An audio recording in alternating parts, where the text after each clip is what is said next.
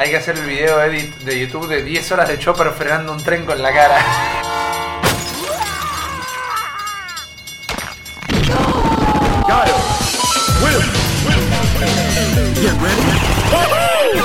Esto es Malditos Games, el podcast fichinero de Malditos Nerds.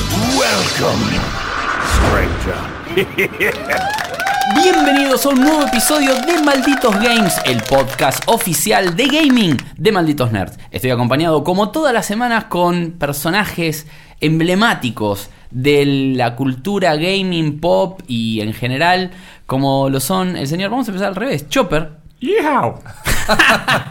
que ya sabemos a qué estuvo jugando la fucking... Sueños. Es más, creo que estoy soñando ahora y mi vida real transcurre allá, en el oeste. Guillo, que tiene otros sueños, Hey, howdy, mister. How Howdy, you man. doing? Otro Andrew, Good day to you, sir. y con Rippy, que... ¿Qué, ¿Qué tal? ¿Cómo están? Yo soy del oeste, pero más tirando para Ramos Mejía, por ese lado. ¿Qué hace, loco?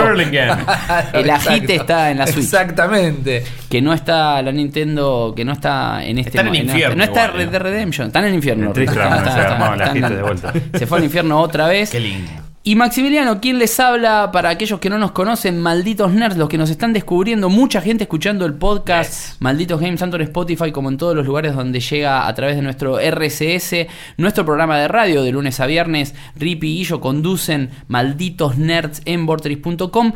Y este podcast, para los bienvenidos, para los que llegan por primera vez, es un podcast donde se analizan latitas de Red Bull. Que, Lo claro, la olió, no La sé olió, qué esperaba encontrar. Porque Bull. le tiene algo al olor de los ener- energizantes, le molesta Sí, y es yo, raro, tengo- yo ¿eh? siempre tomo. y yo sé que es raro, pero Quizá bueno. quería ver si lo habías picanteado, ¿viste? Si le habías tirado un poco No, de. No, pero de ya me la otra vez en la, eh, que hicimos la maratón me tomé dos de las latas grandes. eh, Sí. No voy a decir la marca porque ojalá vengan a sponsorear las maratones.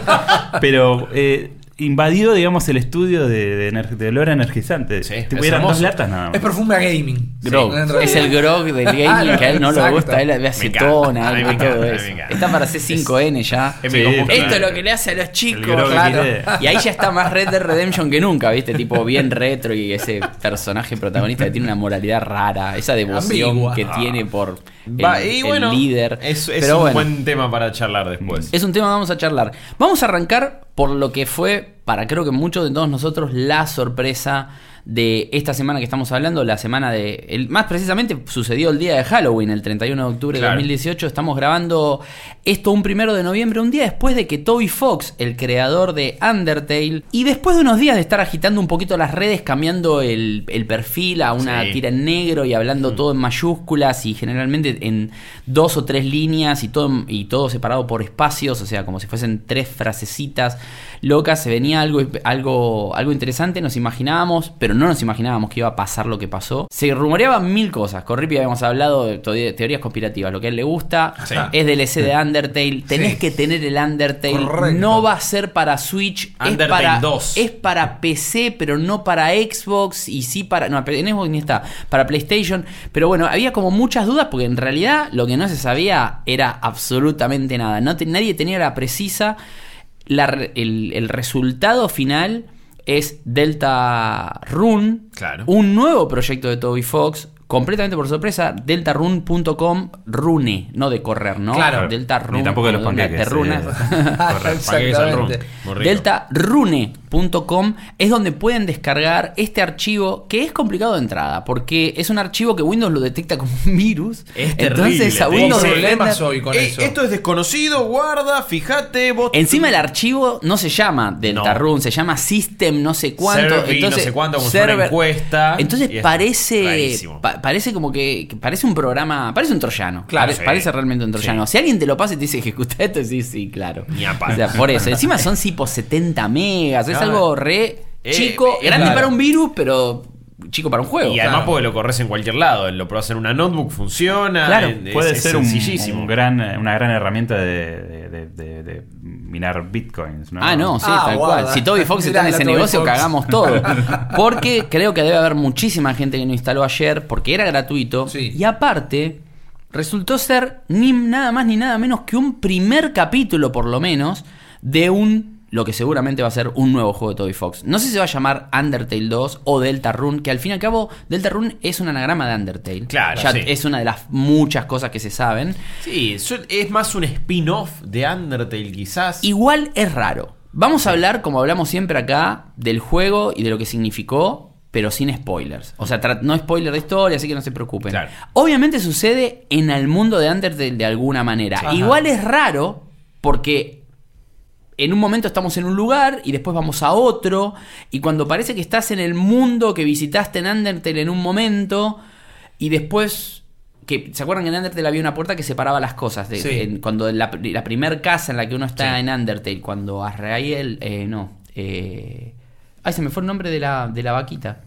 Sí. La, la- bueno, la, la madre, La digamos, personaje que el primer personaje que te abre la puerta y te dice si te vas de acá no podés volver. Bueno, ese personaje que aparece en este juego, Claro. parece que estás ahí, pero no, estás ahí un pueblo y es re Night in the Woods, eh, los personajes como están presentados sí. y qué sé yo. Y por otro lado también es re otro tipo de juego como puede ser un Stardew Valley, pero que si hubiese más Sí. poblado de gente, ¿no? Digamos. Pues es como todo muy amistoso y todo el mundo habla, y es como un pueblo, digamos, de ensueño. Pero después pasan cosas y vamos a otro mundo que no tiene, que no tiene nada que ver, donde también el mal y el bien se están debatiendo de, de alguna manera por una especie de poder. El juego es, obviamente que es súper recomendable si te gustó Undertale, porque primero es gratis, Claro. así que ya contra eso no hay mucho Dos que veces bueno. discutir. Sí. Claro, Requiere bueno, de vos que tengas bueno. experiencia con el firewall de Windows, eh, cómo Sí. inhabilitar, Ah, sí. si Es tenés bastante- que ponerlo como en cuarentena para que no te lo borre, eh, es un poquito... A mí, a mí no me costó tanto, se ve que no está tan bien protegida mi notebook. Me dijo, che, esto es peligroso. Y hay un botón al costado que dice que te ejecutarlo conoce. de todas maneras. Sí, sí, a mí me dijo lo mismo. El Guarda botón que es peligroso, pero has abierto cada cosa, maestro. que- El Windows Defender, sí, así que dije, lo abro yo directamente. Mira, Claro. esto sería sospechoso, pero siendo vos, Me creo hago que esto, cargo. esto es fácil. Sí. Pero básicamente es, es muy difícil hablar y no spoilear al mismo tiempo de este, de este proyecto, porque claramente es un primer capítulo de algo, de algo que para mí va a continuar, no me cabe ninguna duda, pero él está especulando un poco con todo esto también. Undertale, eh, cuando salió al toque ya, antes de salir, tenía un séquito de fanáticos que eran capaces de boxearte en la calle si te enterabas que le habías pegado a alguno de los personajes, porque recordemos que Undertale es un juego que se jacta sobre todo por tener mecánicas muy innovadoras, una de ellas ser un juego de rol donde no solo no es necesario matar a nadie, sino que hasta es lo bueno Claro. no matar Sí. a nadie. Sí, va- convencer a, lo- a- a tus enemigos, entre comillas, de que te dejen pasar, de que suenan a vos, de que cambien de parecer, un de que de cosas. desistan Sí. y vos tener piedad, ¿no? Que es el mercy, que es hacer el spare, digamos, en, en este nuevo, sobre los, sobre los enemigos. Entonces es como una mecánica que cuando te la cuentan decís, bueno, pero ¿cuánto tiempo puede llegar a ser divertido eso en un juego de rol? Porque si los personajes los convencen... Lo que pasa es que básicamente no te- no se- los personajes no se repiten mucho. Esto lo digo para los que no jugaron Undertale, pero que también les recomiendo que jueguen Deltarune, Sí. aunque no hayan jugado Undertale. Claro, esa era una pregunta. ¿Sentís que más allá del encanto de Undertale o algunos quizás guiños que haya, que no sé si los hay, podés jugar directamente este sin Sí. haber jugado a Undertale? Hay muchísimos guiños. Claro. Y obviamente que hay muchísimas cosas que si las sabes te pegan el triple. Claro. Porque ves personajes que son muy importantes en Ah, Undertale y que están acá. Hay una, re- hay una conexión directa, podemos decir. Hay una conexión directa porque los personajes son los mismos. Bien. No entendemos muchas cosas, como por ejemplo quién es nuestro personaje realmente, por qué se despierta en la casa de Toriel, ahí me acordé, Ahí y, está. y- y no... y- y te, te, te- te atienden como si fueses un hijo. Esto Sí. estoy hablando de los primeros minutos del juego. Y nada es más. como el comienzo de los Pokémon en cierto punto. Ese, ese momento de cuando te levantás que- en tu casa. Sí, o y Zelda, ¿viste? Sí, sí, pero viste, estás, en la habitación y viene tu vieja. y te Ah, sí, tenés algo. razón, claro. De Es como- Pokémon cuando te van a buscar, claro. Claro. sí, bueno, ya es la hora de ir al, Y te llevan al colegio acá, Claro. en este caso a, la- a la- a la- a una especie de, de- de- de universidad, colegio. Y donde vas a clase y te encontrás con un bully y demás. Y ahí vas a otro mundo donde se desarrolla este juego. Pero básicamente lo que te demuestra Deltarune es que Toby Fox no es que tiene con Undertale un montón de mecánicas y listo, se agotó la idea. En este juego demuestra que tiene muchas más ideas para este sistema de pelea tipo Ballet Hell que tiene, Ajá. que vos tenés ese corazoncito Sí. y vas esquivando. Me encanta. Acá amplía muchísimo esa, esa, esa técnica, donde vos muchas veces eso lo haces ahora cuando estás jugando. El juego es mucho más dinámico, está hecho con un motor mucho más pulido. Entonces, por ejemplo, tiene momentos en el que vos vas caminando y estás esquivando balas mientras estás caminando. Mirá. Y tu personaje como que se transparente y muestra el corazón, que es el punto vulnerable. No, aunque le peguen en las piernas o en la cabeza, no le pasa nada a tu personaje, no pierde energía, pero si no, juega la energía que tenés en las peleas también, Sí. en esos momentos. Y es un recurso que no es un abuso, no lo, no lo usa de una forma molesta, es un juego agradable de jugar. De hecho, a mí me duró tres horas y media más o menos, pero obviamente haciendo todo, hablando con todo el mundo, no rusheándolo. Claro. Es lo que dura jugándolo bien, Claro. por decirlo de alguna manera. Lo Claro. puedes terminar si querés en una hora y media, salteándote, pero no tenés que leer los diálogos. Claro. Es salteando diálogos. Es, Sí, es igual, que- o sea, jugás como Undertale, ponele, ves, ves al, al personaje, vas recorriendo. Ves el personaje, vas recorriendo, los gráficos están un poquito más optimizados, están más pulidos, menos cuadrados. Hay el más otro colores, era muy ¿no? blocky. Sí, para mí hay una paleta un poco más amplia. Se maneja igual, los mismos controles. Con. Ahora también tiene. La C se usa no solo para entrar al inventario, sino que se usa para algunas actividades dentro de las peleas. Porque el combate es donde el juego cambia radicalmente. Mira. No para mal, sino que se amplían las posibilidades. En este juego tenés un party. Ok. No tenés un solo personaje. Bueno. Entonces, cuando peleamos, ahora los personajes los vemos como en un Final Fantasy. Lo vemos a los personajes tuyos a la izquierda Sí. y a la derecha vemos a los enemigos. Y ya no es solo attack, mercy o eh, usar un objeto. Acá ahora hay un montón de dinámicas, porque por ejemplo, un personaje nuestro no nos hace caso y hace lo que quiere. Entonces pega aunque vos les digas que no. Tipo Charizard. Exacto, Ah. ponele. Es malo. Y, y no lo podés controlar. Y esa dinámica va cambiando también todo el tiempo. En estas tres horas nos quedó clarísimo para los que jugamos Delta Rune que el próximo juego de Toby Fox puede ser incluso Mejor que superior Undertale. que Undertale. Superior en las mecánicas del juego, no tengo dudas. ¿Pensás que se animará o intentará ir por otro lado artístico a nivel visual, digo, o, o va a ir por esta. Yo creo que este por cómo termina, Mm. este juego continúa. Este juego es el Ah. capítulo 1 de algo. O la precuela, o el capítulo cero de. Dice capítulo 1 igual. Ah, cuando mira, termina. ok. Dice capítulo 1. Cuando termina, ¿qué hijo Cuando termina dice capítulo 1. Qué bien. Eh, porque dice Toby- eh, Delta Rune Chapter 1 by Toby Fox. Grande. Que, a ver, si dice Chapter 1 es porque va a haber un Chapter 2. Pero claramente puede ser que en el juego final, si esto es así, no necesariamente el, chap- el Chapter 1 sea exactamente lo que se jugó acá. En el sentido de que, Mm. por ejemplo, Undertale te permite jugar de varias maneras, lo saben, la ruta pacifista, la ruta genocida y la ruta ni, un, ni, ni una cosa ni la otra. Que mataste a algunos,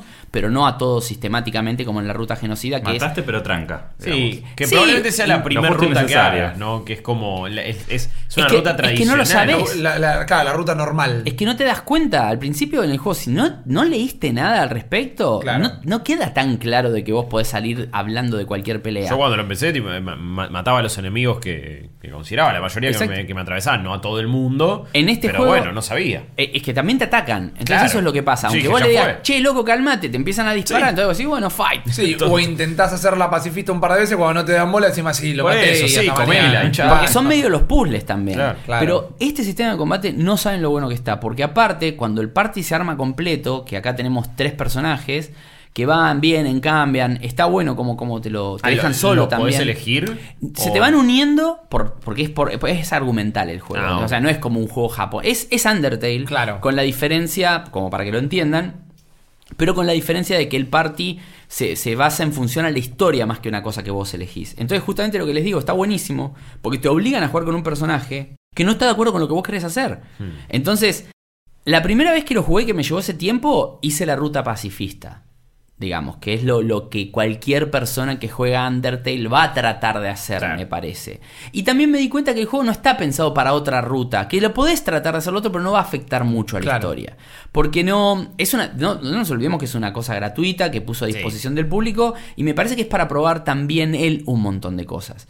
La dinámica que se da cuando tenés tres personajes en el combate es muy grosa porque vos das todas las órdenes primero y después se ejecuta todo.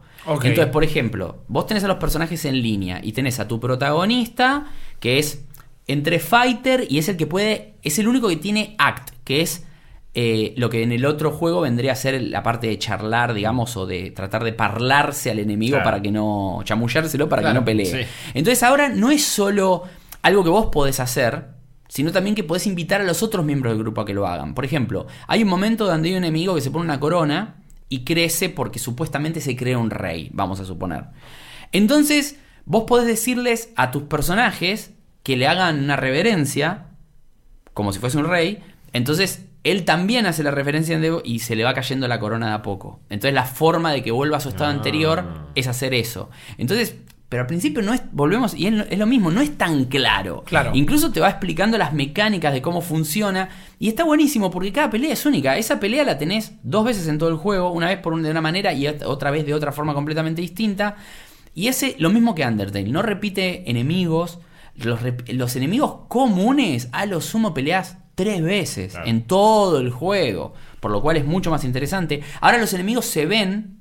No aparecen random como también Claro. pasaba en Pokémon en un momento. Habrán visto que el, po- el nuevo Pokémon, el que se viene Sí, sí, de sí. Nintendo Switch, a los Pokémon los vemos caminando. Correcto. Bueno, en este caso pasa lo mismo. Sí, En a este Ripley le pasó el otro día un Meowth por entre las piernas y casi se. No puedo, no puedo más, no puedo más. Casi no puedo se más. Falta una semana. Ya eh. la semana que viene vamos a estar hablando Ver, de ver- esto. ver la carita de emoción. Eso, pero ayer lo charlaba con un amigo. Es un cambio de paradigma. eh, Poder de verlos. Los ran- eh, Los salir del random encounter Está a buenísimo. Lo- un mundo que se sienta un poquito más vivo, más allá de que no deja de estar programado, que ese bichito se mueva por ahí. Mm. Yo cuando lo, lo probé en E3, que lo probamos con Guillo, de Claro. hecho, ahí ya dijimos, che, qué bueno que está de que. Porque aparte podés elegir el Pokémon que querés atrapar o no. Sí, sí, Porque sí. si necesitas atraparlo, si querés Claro. capturarlo, porque obviamente los que ves son los salvajes, ¿no? Entonces los, los Pokémon salvajes que están por ahí está bueno, podés decir, che, para, de esto tengo 80 y ya lo, lo, lo- lo elimino, lo noqueo. Claro. Solo con mirarlo. Entonces es una pérdida de tiempo. Sí. Igual hay veces que está tan poblado que no podés esquivarlos, pero Sí, sí, sí, sí. podés elegir a cuál. Exactamente. digamos. Pero la verdad que este juego súper sorpresivo. Tiene cosas. Toby Fox es uno de los. con Lucas Pope, que es el creador de Paper Please, Y de uno de los juegos del año, que es de Returnos de Obra Dinn. Es increíble. Lo terminé, lo hablamos acá en el podcast. Si se los recomendé en ese momento, no saben cómo se los recomiendo ahora que lo terminé. Está la review de Fichi en llevó la puntuación. Es máxima. uno de los juegos del Sí. año. Para nosotros en Malditos Nerds, y lo arreglamos entre todos los Malditos Nerds, ponerle 5 estrellas a algo es algo que realmente te cambia Sí. la forma de ver los juegos. No hubo muchos este año. No, porque diría. tenemos ese nuevo política. Claro. Entonces juegos como el Spider-Man, el God of War, incluso Red Dead Redemption, veremos. Veremos. Es difícil que Guardiola. tengan 5 estrellas y no significa que, que sean malos juegos. Sí, o que nos le ponemos O determinadamente o que- contra O que nos ponemos en algo. contra. Es que no son juegos que te cambian la vida. O sea, Claro, También es importante decir que cada una de esas puntuaciones se, eh, se establece sobre la experiencia de ese juego. No es que el 4 es igual para todos. Exacto. No, o sea, claro, no es, ah, entonces el Obra Dinn es mejor. No, es otro juego con otra propuesta completamente distinta que incluso este que estoy comentando ahora, que es gratuito. Claro. Entonces técnicamente, bueno, es gratis está buenísimo, le pongo 8, no. O sea, nuestra puntuación máxima es 5. Pero igual tampoco es que pasa por ahí. Pasa, la discusión pasa porque, por justamente esto, pasa porque estos desarrolladores independientes como Toby Fox, que es el que hizo Undertale y ahora Deltarune, eh, eh, eh, Lucas Pope, que es el que dije que Paper Please y Returnos de Daradim, o incluso Daniel...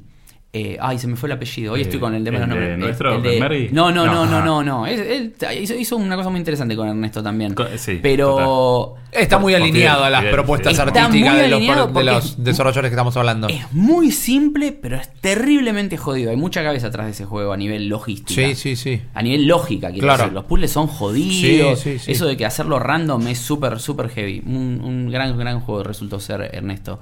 Y. Y este otro, este otro persona que digo es el que hizo Pony Island y The Hex. Ah, sí. Que es el otro juego que vamos a hablar hoy de Hex. Son juegos que son atípicos, son experiencias. Cuando los jugás decís, nunca jugué algo así en mi vida. Pasa con Pony, pasa con The Hex, Claro. pasa con El Retorno de Dradin, pasa con Paper Please. Con eh, Deltarune, obviamente que si jugaste Undertale la sorpresa no es la misma, porque hay muchas cosas que las viste, pero igual está buenísimo. Bueno, ¿Sabés que pregunta, Vic. casi no repite ni una de los sistemas de pelea de los anteriores? Que vos decís, bueno, Claro, claro, alguno va a tiene que caer. repetir. Si eh, alguien que nos está escuchando no tiene idea qué es el Undertale, primero lo envidio muchísimo porque lo va a terminar experimentando por Está primera vez. Pero digo, no tiene idea qué es el Undertale. ¿Decís que pruebe primero con Deltarune? ¿Decís que juegue Undertale? ¿Cuál sería tu recomendación? No, yo diría que juegue Undertale. Ok. Porque este es un paso muy superior Ok. en cuanto a, a juego. Entonces está bueno Sí, que lo haga por ahí te- escalonado. por ahí que lo haga escalonado. Sí, porque porque quizás aparte- la experiencia y capaz que Claro. después decís, eh, este el Aparte, Undertale es un juego de otro. 100 mangos, o sea, Sí. empecé. O sea, no, no existe. Claro. o sea, es- Debe seguir una oferta en algún lugar, en lo vas a Steam, conseguir sí. seguro. Y incluso los 15 dólares que vale en Switch, que es la máquina donde está más caro, o en PlayStation, los vale, pero... Uf, Sí, la de. Switch. A La 30 portabilidad dólares, en vale. ese juego es todo. Básicamente Undertale es una obra maestra y, y me parece que este es un primer capítulo de algo que va a estar buenísimo. No se lo pierdan de ninguna manera si les gustó Undertale. Me parece que es un gran paso adelante. Es un pibe que no estuvo perdiendo el tiempo. No, Yo pensé que había estado también trabajando en otras versiones para la- porque salió en Japón. Sí. En Japón tuvo un éxito terrible en Switch, Undertale. De hecho, este juego ya está en japonés. Mira. Run sale en japonés y en inglés al mismo tiempo, son los únicos dos idiomas. Esa es una barrera importante Ah, sí, de destacar porque está solamente en inglés y el diálogo es terriblemente alto. Sí. Claro, Sí, además es un diálogo que le tenés que prestar atención. Sí. En todo Es- juego es- le tenés que prestar atención, pero, este. No, pero- está todo en el diálogo. Lamentablemente es algo que muchas veces nos olvidamos en- con los juegos indies, eh, sobre todo porque no están localizados al español. Claro. Eh, siempre con las grandes producciones ya estamos acostumbrados a decir, lo pones en español, listo, ya fue. Cuesta, cuesta. Eh, con los juegos indies muchos que recomendamos muchas veces nos olvidamos y es... Es, es una cagada. es importante. realmente. Bueno, de hecho nos sorprendió lo Obradín que estaba en castellano. No solo Claro. en castellano, están casi todos los idiomas que hay. Posta, Bueno, pero un ahí siendo un juego que el diálogo o el, el texto es todo, era una limitación sacar Claro. un solo idioma. No, no, terrible. Pero Podría cuando, haber pasado. cuando son estudios chicos o una sola Claro, persona, como en sí. el caso de Lucas Pop, pasa. Localizar También- un juego es caro. ¿no? Paper Es- Please es- creo es que ni están en castellano al día Yo de creo hoy. que no. No, Diría que no. Yo Paper creo que no. Please. No yo lo jugué siempre en inglés y todos los papeles están en inglés. Nunca lo vi traducido al castellano. Juraría Eh, que lo jugué puede iPad en ser. español, ¿eh? Habría que chequearlo, puede ser. Ahora hacemos una Gloria googlea Estefan, rápida. Igual, sí. si me ser. permiten, el paréntesis rapidísimo de chicos, chicas, eh, estudien idiomas. Cualquiera, el que Sí, quiera. no, y te todo en abre la cabeza. Sí. Bueno, y otra cosa, la música.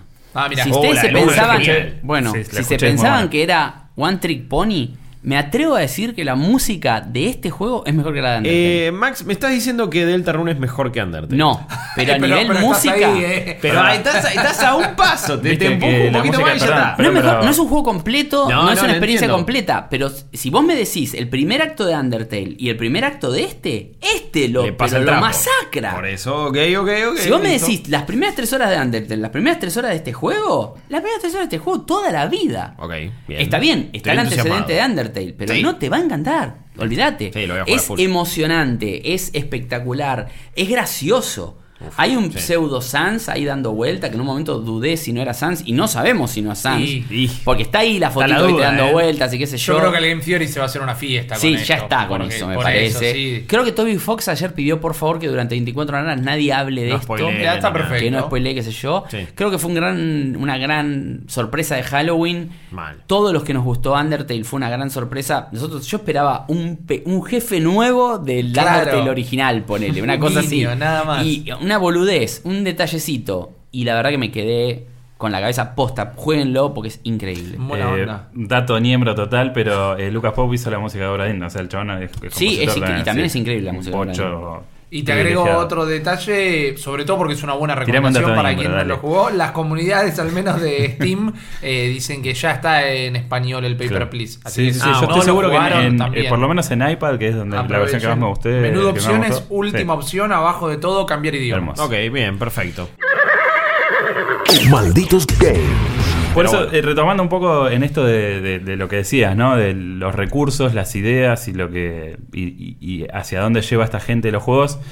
Es donde más ruido siento con Red Dead Redemption 2, que es el juego que estoy jugando toda la semana y que van a poder leer la review el próximo lunes, eh, si están escuchando esto el viernes, el mismo día que sale. Porque, eh, o sea, a ver, vamos a hablar de lo positivo, que tiene que ver con una cierta cuestión madurativa de Rockstar, que me parece muy positiva. Eh, la historia que cuenta, no hay parodia, es muy humana, es una historia de bajón total. Sí, es un bajón. O sea, es un grupo de gente con un estilo de vida que No está extinto, no va más. Y ellos van, digamos, es como, es un poco como el Faster Than Light, ¿viste? O sea, viene la armada atrás y ellos van cada vez con menos opciones. Se acabó la joda, pero se resiste. No, no conocen Claro. otro método de vida. No conocen- Claro. Y aparte, lo que, lo que hace muy bien el juego es eh, hacerte sentir fuera del lugar. O sea, Llegué a una parte donde está el, el esplendor de la civilización y nunca me sentí tan eh, vulnerable y ajeno. Cuando llegás a Saint Denis, Sí. eh, que encima a mí me, me- me tocó llegar medio por accidente. Yo, a mí me pasó lo mismo porque llegué arriba de un tren porque fui a hacer un bounty. Bueno, no, yo llegué de otra manera totalmente distinta. De repente estaba ahí por es- escapándome con mi caballo y me cruzo en el camino con alguien que dice, oh, ayuda, ayuda. Y estaba medio en el caballo, se cae y me dice, no, no necesito medicina, necesito que me lleves al doctor. Yo, bueno, listo, dale, man, te Uy, subo. yo lo olvídate". reignoré a ese tipo. No, no, bueno, vamos. Y el doctor estaba ahí en Saint Denis, en esta ciudad medio New Orleans, por así decirlo. Y voy con el caballo a full, dale, dale, no te mueras, eh. No te mueras. Este- ¿Estás despierto, flaco? ¿Estás despierto? Dale, sí, sí, vos seguí. Y cuando estoy llegando medio a la ciudad, y como estaba tan desesperado, porque realmente dije, no, tengo que salvar a esta persona, me choqué con un policía. Y ahí empezó la hecatombe total. El pibe se me cae el caballo, se muere, eh, me empieza a perseguir la cana, me terminan atrapando, Bounty. bounty, a full, Guante ciudad cara, todo sí. un quilombo terrible, no termino zafando. Pero esa fue mi primera llegada a un lugar que de repente me dio la bienvenida con un montón de policías queriéndome agarrotar y fue, fue jodido. realmente. Claro, yo no me di cuenta que estaba yendo para ahí porque, eh, o sea, el juego después hace como una especie de build-up muy grosso eh, cuando llegas eh, por una cuestión de la narrativa. Claro. Pero yo fui a perseguir a un tipo que era el último que me faltaba de los forajidos estos. Eh, sí, la, la, el de la Mid- muchacha. Midnight ¿o no? Billy, creo que se ah, llama. mira. Que el tipo, eh, como es un pordiosero, anda en los trenes y siempre va con su pistola, que tiene una pistola eh, automática increíble. Es excelente. Bueno, lo esa. fui a buscar. Está en el bar, aparte así, Claro. retranca. Sí, entonces Buenísimo. bueno, termino persiguiéndolo, lo mato arriba del coso. Y digo, bueno, mi caballo está lejos, el tren está andando, no sé para. O sea, pongo el Me mapa, todo. Digo, bueno. ¿Querés que te cuente una historia todavía más triste que esa anterior? En esa misión, que es, es, es, es una de esas misiones que te dan los extraños, ¿no? Los Strangers Claro, los vuelven en. Red Dead Redemption 2. Me están encantando, me parece que te dan momentos fuera de... te- también me parece que son como un eh, eh, palette cleanser, le dicen, ¿no? Como algo que... Un te limpia paladar. Eso, exactamente, gracias Rippy. Eh, Estudié en idiomas, chicos. Sí, estudié en idiomas. Oh, pero también estudié en español, no como Guillo. Eh, te- realmente te limpia un poco el paladar de esta cosa que decía Chop de la tristeza, del estamos derrotados, de tenemos que evolucionar, Es de las súper necesaria en el contradicciones. ritmo del juego. Claro, pero no, pero no es comic relief, ¿eh? no es que son todas No, no, de graciosas. hecho, nunca, nunca, nunca es gracioso. No, Sí. pero de repente cortan con lo que está pasando. Y uno te dice, no, estoy escribiendo la biografía de este pistolero, pero es un salame, Ah, sí, borracho. Y no sé, loco, yo ¿Me la ayudas verdad a escribir? necesito data de verdad. Vos parece que tenés la posta. Me, me conseguís información de estos cuatro pistoleros legendarios. Quiero fotos. Después también hablo con vos. Porque este es un salame. Y bueno, así te da las locaciones de cuatro pistoleros legendarios que también te dan armas legendarias. Eh, Son muy buenas Son todas buenísimas. La de. No todas te dan armas, No, eh, Black la de Black Bell es Esa, buenísima. esa- sí, esa está buenísima, sí. Pero me gustó mucho la del tren. La- no, bueno, la, la- la del tren es fantástica. Eh, la esa es la que tenés que aguantar, digamos, eh, ayudar a, a repeler un. Sí, sí, es esa medio un. sí, te- tenés que aguantar ese asedio. Pero la del tren, para hablar de la historia triste, tu caballo te persigue a todos lados. Como vos Uy, llegás sí. con tu caballo. Punikins se llama el mío, como Bueno. princesa guerrera. El mío se llamaba Lightbolt. Mm. eh, era hermoso. Y me subo al tren, lo, lo mato, pum. Y de repente veo que el- el- mi caballo me seguía, me seguía, me seguía. Y en una se ve que el tren dobla un poco. Ah, Y el caballo sigue muy pegado a mí. Y sí, el tren me pisó el caballo. No, No. tenía el ítem para revivirlo. Perdí el caballo que ya estaba mega leveleado. Encima era el caballo del, Dijiste de- del pre-order. Del pre-order, sí, me quiero matar, era fachero, increíble, ya la estamina estaba al palo. Bueno, pero murió como una película. O sea, murió Eh, pisado por murió Murió de una manera muy idiota, no, me quería matar y yo... Igual me queda la duda, ¿cómo le pusiste a tu caballo? ¿Le cambiaste nombre, Max? Bojack. Vos- Bien. Season 1. bueno. Le puse S1 porque sabía que se me iba a morir a ver hasta qué temporada sigo. El mío bueno, es Bojack cinco hicieron, así que S1. ya fue. Muy bien, muy Eh, Pero no, es- esa fue mi Sí, historia triste. eh, o sea, lo que, lo que hace muy bien el juego es esto, ¿no? Como eh, es- la- las tonalidades que maneja con la historia y los lugares. eh, me crucé con gente, por ejemplo, que sería del Ku Klux Klan y... ¿Posta? Sí, y te deja... Me, me crucé con otro que es tipo ya... Están los de la, la secta esta loca que no son los del Ku Klux Klan. No, Ah, pero sí. hay unos que son tipo claramente De Ku Klux Klan. Ku Klux Klan, y podés intervenir y de hecho lo hice, pero Lo llenaste de plomo. no te deja porque eh, eh, hay una parte que medio que cometen un suicidio. Es- Ah. Igual es algo que es emergente, no es de la historia, pero Sí, igual guarda con los spoilers. sí, pero digamos este- está, está muy bien eso. lo- eh, el, el grupo de personajes que tenés en el campamento es alucinante. Los amo a todos. Son increíbles. no y sé. algunos los odio y está Sí. bueno también. Pero es el primer juego de Rockstar en el que digo. eh, siempre pasa que nos meten en la piel de esta gente desagradable. Mm. Y acá es como que entendés eh, el- el- lo que les está pasando. Eh, no, no digo, che, sí, mira qué bien. Los, los comprendo. pistoleros". Una cosa Claro. los comprendo, otra cosa es los, los justifico. Claro, no, no, no. Entendés qué es lo que les pasa por la cabeza. Tienen muchas cosas humanas. Sobre todo Arthur, que al principio tiene la gracia de este control remoto que tenemos acá. Y progresivamente el tipo se va. Eh, Sí, se humaniza un poco, sí. No. Bocha y me, me- me- me rompe la cabeza leer el diario y ver que el tipo eh, tiene faltas de ortografía porque sabe leer y escribir, pero le enseñaron, le enseñó Dutch. Le enseñó Dutch, Entonces, claro. el tipo es medio como medio. Porque sabe hablar bien. Sabe hablar Sí, bien, sí. pero vos te das cuenta que no escribe bien. Y muchas veces lo tratan medio de tonto a alguno de Sí. sus compañeros o Sí. compañeras y en realidad no lo es. Y es súper introspectivo. Recomiendo a full leer el diario. Sí. Tómense mi- Sí. varios minutos, Una varias data- decenas de minutos en leerlo. ¿Sabes cuál es una buena manera de leer el diario? Está en la Companion App. Sí. El diario Ah. lo puedes leer cuando estás en el baño o en el bondi y no Sí. frenás. Para no perder momento. tiempo. Para no frenar tiempo de juego, totalmente. Y de hecho la Companion App, eh, yo no, no la puedo bajar, no la encontré en Es que en Google Play no Store, no está. hay que bajarla, bueno. hay que- Eh, en iOS sí está, ¿eh? Ah, mira, ok. porque, bueno. la, la- porque la tengo Oh, descargada. ay, no, eh, bueno. tiene ¿qué querés que iPhone. te diga? Bueno, no, está bien, está bien. No, no, no. Juan, Juan Pero eh, por lo que escuché, vos podés poner el mapa ahí y le sacás toda la interfaz al Sí. juego y tenés Sí. el mapa ahí. Me parece que voy a tratar de conseguir, no sé, la APK y tenerla ahí porque la quiero jugar. Total, lo, o sea, lo quiero jugar así. Es un juego, bueno, es un juego larguísimo. Es gratuito, o sea, así que pónganla en no, el por eso lo digo en serio. Sí. Es- Se es- las recomendamos. Claro, aunque no tengan el juego. Es, es- es un juego enorme. O sea, posta, olvídense de todo lo que jugaron de Rockstar hasta ahora. No es. O sea, si no fuese porque dice Rockstar, no parece de ellos. Porque eh, se caga en todos los estamentos. Ok. Pará, pará. no, bueno. No, no, déjame terminar. Dale. Eh, en cuanto al ritmo, la progresión y demás. Ahora, ¿En qué se sigue pareciendo un juego de lo Rockstar? que no me gusta del juego Ah. y que es el principal problema es. so- son varias cosas que no me gustan. Primero, la estructura general sigue siendo la misma de hace los ocho años que pasaron de, de Red Dead, incluso de GTA. Diría que GTA V se salva porque Cambia tiene esta nueva forma de contarte la historia, pero acá es las mismas misiones.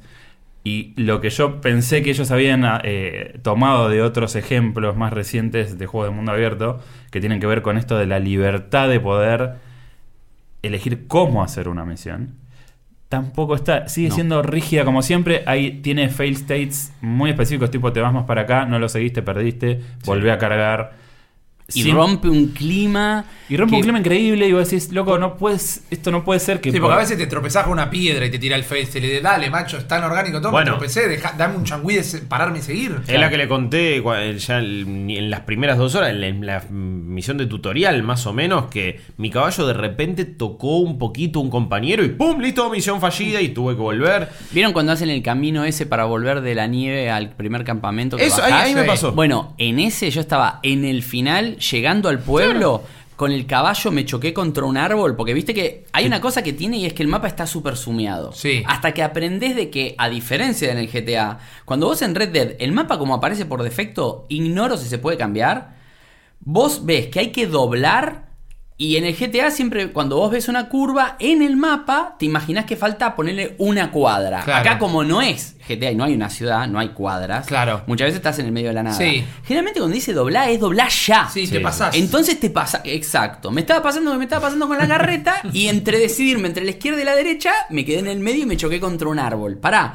pero ni siquiera me llegué a chocar. O sea, fue, ok, le erré. Entonces mi, mi primera impresión cuál fue, mi primera intuición cuál fue, viste que avanzás con el con la X. Correcto. Apreté el cuadrado como para hacer marcha atrás y me dijo, se desenganchó el caballo del carro y me volvió por arriba de la montaña de nuevo. No, horrible. Y me tuve que fumar todo, Todo de la vuelta, charla. bueno, sí. Y es. Entonces, el juego, si hay algo en lo que brilla para mí, es cuando vos sos parte del juego y haces lo que Rockstar quiere que hagas en este juego, que es jugarlo lento. Es, es, es- es cuando tenés libertad. Jugalo lento. Sí, pero y aparte es, no lo apures. No, si no. vas a hacer una misión atrás de la otra, es un mega embole, porque el juego no está pensado así. Sí, es un gran pedido, ¿no? Si lo pensamos ya hasta desde un punto de vista Te pide filosófico. muchísimo. Jugalo en este noviembre que salen 10 bombas del año. Tenés que jugar a esto, ¿eh? Si querés jugar eh, Yo creo Red que- Redemption 2, solo puedo jugar a Yo esto. creo que no es un juego, salvo que lo estés jugando para revisarlo, como en ese caso de. Chopper y qué sé yo. No es un juego para jugarlo rápido. Ojo, ojo. No, para yo nada. lo estoy jugando bastante derecho y tengo, digamos, eh, siempre, o sea, y me propuse hacer lo que me surja entre que voy a hacer un mandado. Claro, bueno, pero por ejemplo las misiones secundarias las estás haciendo porque Sí, sí, hiciste sí, los sí. bounties y todo, Claro. eso no es necesario. Sí, pero no, No. vas a estar 10 horas sin hacer una misión Exactamente, de o sea, digo, como lo- podés los, estar. lo- los bounties están todos puestos en lugares donde en determinados puntos de la historia vas a estar cerca y es lo que fui haciendo, Claro. básicamente.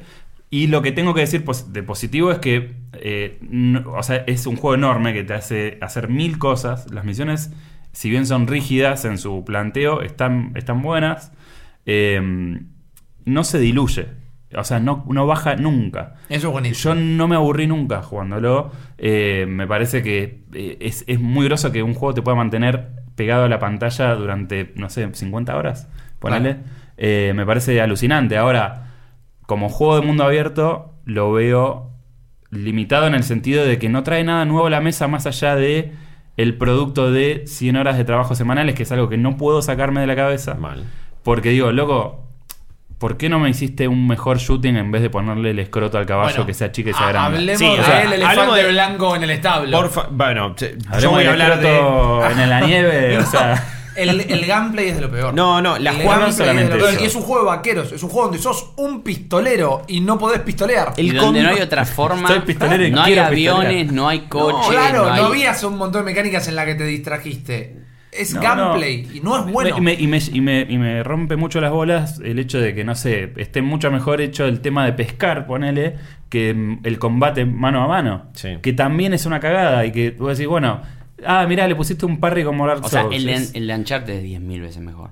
Por Sí, eso. el Uncharted Sí. 3 era Sí, mejor. sí, que agarraba sí. cosas de- del- del escenario. Y es un juego que no es el foco. A eso Claro. voy. No, y la, ju- a mí el, el control del personaje es en lo que digo, ah, sigue siendo el mismo juego de Rockstar de siempre. Es no lento, evoluciona, es es tosco, esas cosas de, uy, es me muevo casi para un atrás. tank control.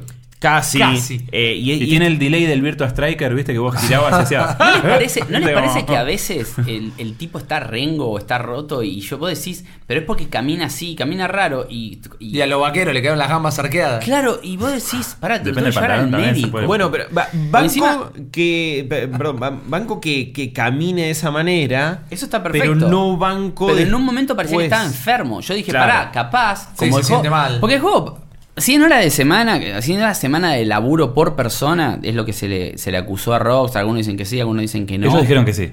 De- eh, Dan Hauser en una entrevista a- con, con Variety, el tipo decía eh, orgullosamente que habían trabajado todos, incluyéndose a él, eh, 100 horas eh, semanales. O sea, lo ¿Durante dijo él. cuánto tiempo? Y durante, o sea, por lo menos durante las últimas etapas que pueden ser tranquilamente el último año y pico. Claro. No, es terrible. Bueno, el tema es que esas horas se notan en algunas cosas, claro. pero en otras otras, en muchas otras faltaban 200 horas. Es que que laburo es más yo, creo- loco. yo creo que los tipos están convencidísimos de que Eso. todo funciona bárbaro. Yo- o sea, para mí es eso. No, el es tema es falta de así. laburo. Yo lo que jugué, que no jugué ni la mitad de lo que jugó Chopper, y capaz que lo de ustedes, porque estuve con otras cosas, ahora vamos a hablar.